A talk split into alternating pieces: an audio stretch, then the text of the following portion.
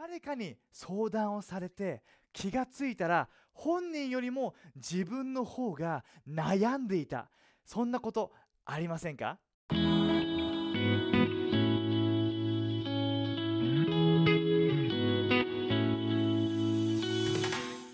皆さんこんにちは。ライハース東京のたすけです。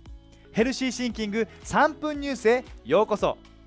この動画ではあなたが素晴らしい人生を生きるために必要な健康的な考え方について聖書から3分で話していきたいと思います。誰かに相談をされて気がついたら本人よりも自分の方が悩んでいた。そんなことありませんか？こんな記事を見つけました。人の相談に乗っていたら気がついたら本人よりも自分が悩んでた。相談していた時はものすごい熱量だったのに数日後には本人は忘れていてこちらだけがその後の展開が気になっているということが多々ある。そのような人の記事でした。きっとこういうことって俺たちの人生にもたまにあったりするものだと思います。せっかく相談してくれたからもう頑張って相談に乗ってあげたい。もう自分が頑張んないと自分がどうにかして解決へと導かないとって。思うんですけどもそうなって親身になって相談するけど気がついたら本人よりも自分の方が悩んでる。自分の方が落ち込んできてしまっている。そんな時あなたはどうしますか？そういう時に俺たちが持つべき健康的な考え方は何でしょうか？聖書にこうあります。信玄の4の23何よりもあなたの心を守りなさい。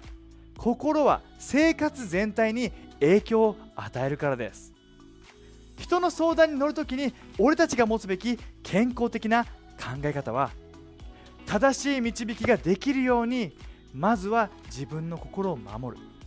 人の相談に乗るときに俺たちが持つべき健康的な考え方は正しい導きができるようにまずは自分の心を守る。もちろんできる限り愛を持って相手の相談に乗ってサポートはしていきたいです。でもまずあなた自身自分自身の心が守らなければ何もいい結果は生まれません。相談を受けたらまずは自分の心を守りながらその人のために祈ってあげたり聖書の言葉に導いてあげることがベストな解決策解決策だと思います。それでは最後に祈って終わりましょう。神様俺たちが周りの人たち相談をしてくれる人たちをベストな形で助けることができるように俺たちの心をまず守ってください。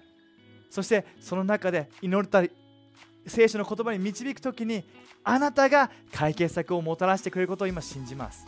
イエスの名によって。アメン。それではまた次の動画で会いましょう。またね。